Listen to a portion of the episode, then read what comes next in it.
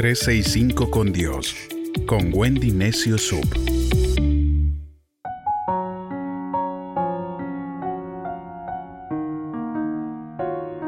de diciembre, la verdadera riqueza.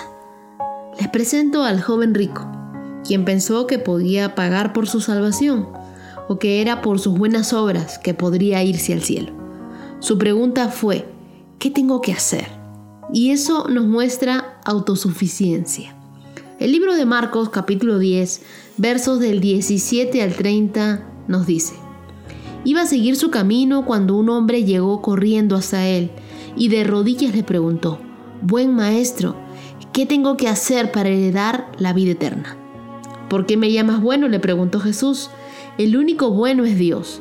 Los mandamientos sabes, no matarás, no cometerás adulterio, no robarás, no darás falso testimonio, no defraudarás, honra a tu padre y a tu madre. Maestro, todo esto lo he obedecido desde que era joven. Jesús lo miró con amor y le dijo, solo te falta una cosa. Ve y vende todo lo que tienes y dalo a los pobres y tendrás tesoros en el cielo. Luego ven y sígueme. Al oír esto, el hombre se afligió y se fue muy triste porque tenía tantas riquezas. Jesús, mirando alrededor, le dijo a sus discípulos, qué difícil es para los ricos entrar en el reino de Dios. Esto les sorprendió a todos los discípulos, pero Jesús repitió, Hijos, qué difícil es entrar en el reino de Dios. Más fácil es que un camello pase por el ojo de una aguja a un rico entre en el reino de Dios. Los discípulos se asombraron aún más y se preguntaban unos a otros, ¿y entonces quién se puede salvar? Y Jesús los miró fijamente y les respondió, humanamente hablando, nadie, pero para Dios no hay imposibles. Todo es posible para Dios. Entonces Pedro comenzó a reclamarle, ¿qué de nosotros que hemos dejado todo para seguirte? Y le contestó Jesús, les aseguro que el que haya dejado casa, hermanos, hermanas, padre, madre, hijos, tierras, por amor de mí y por amor del Evangelio, recibirá en este mundo cien veces más. Casas, hermanos, hermanas, padres, hijos, tierras, aunque con persecuciones. Y en el mundo venidero recibirá la vida eterna. Serías muy necio si te consideraras seguro o confiado solo porque tienes dinero. Al joven rico la gente le rendía pleitesía. Si lo pusiéramos al hoy, diríamos que este joven rico tenía un buen trabajo, ganaba su billete, tenía una camionetaza último modelo, full equipo, tenía visa, podía viajar a cualquier lugar que quisiera, tenía un cuerpazo, iba al gym, comía saludable y tenía todas las flacas que quisiera porque la pinta del dinero atrae a muchas, el dinero hermosea. Conozco chicas que dicen que si no tiene personalidad no vale. Si no tiene un buen trabajo, entonces next. Y a veces pensamos que estamos haciendo las cosas bien. Y este joven le dijo a Jesús que había obedecido todos los mandamientos. O sea, aparentemente estaba re bien. Pero a Dios no le podemos mentir. Si tú haces algo por inercia o por obligación y no pones el corazón en el asunto, de nada tiene sentido hacerlo. ¿Se dieron cuenta de que Jesús no habló del primer mandamiento?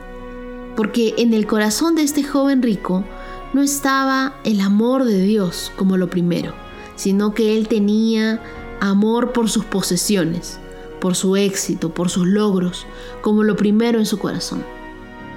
¿Quién era el amor de la vida de este joven? No era una joven rica, sino sus muchas posesiones y sus muchos logros. Algunas personas piensan, al igual que él, no soy perfecto, pero tampoco he hecho cosas malas. No he matado, no he violado a nadie, no he robado. Además hay peores que yo. He dado muchas limosnas a los pobres, he ayudado en la Teletón, he dado obras de caridad. Como quien dice, tenemos pecado, pero también tenemos buenas obras. Una mano lava la otra. Pero presentarle a Dios nuestras malas obras junto con las buenas obras es como si prepararas una tortilla con siete huevos, pero le metes también tres huevos podridos. ¿Podrías tú comerte esa tortilla? ¿Verdad que no? Es igual cuando uno quiere darle a Dios sus buenas obras mezcladas con tus pecados. A un Dios que es tres veces santo no podemos sacarle la vuelta y mucho menos mentirle.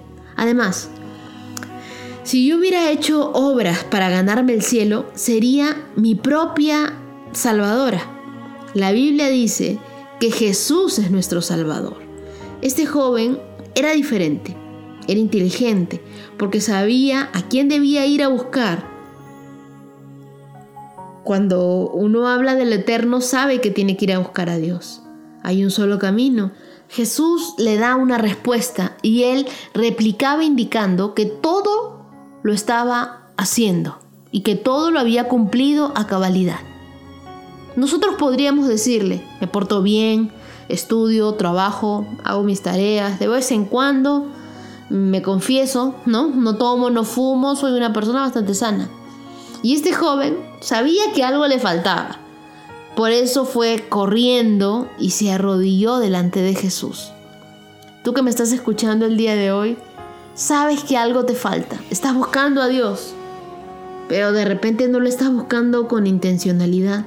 El libro de Romanos capítulo 3 versos del 10 al 12 dice, Nadie es bueno, nadie en absoluto, nadie entiende, ninguno busca a Dios, todos se han perdido el camino y nadie vive como Dios manda. El estadista romano Seneca dijo, el dinero todavía no ha hecho a nadie rico. El dinero puede comprar medicina, pero no la salud. El dinero puede comprar una casa, pero no un hogar. El dinero puede comprar comida, pero no un apetito. El dinero puede comprar compañía, pero no amigos. El dinero puede comprar una cama, pero no el sueño. El dinero puede comprar la buena vida, pero no la vida eterna. Este joven rico aparentemente lo tenía todo, pero cuando estaba solo, ¿cómo se sentiría? Cuando nos vemos frente al espejo, no podemos ocultar quiénes somos realmente. El mundo ve la máscara, la fachada, pero alguien que te conoce sabe lo que tienes dentro. ¿Cuál es tu pero? Eso que te separa de Dios. ¿De qué le serviría al joven rico su profesión, sus muchas cuentas en el banco o tener una buena pinta?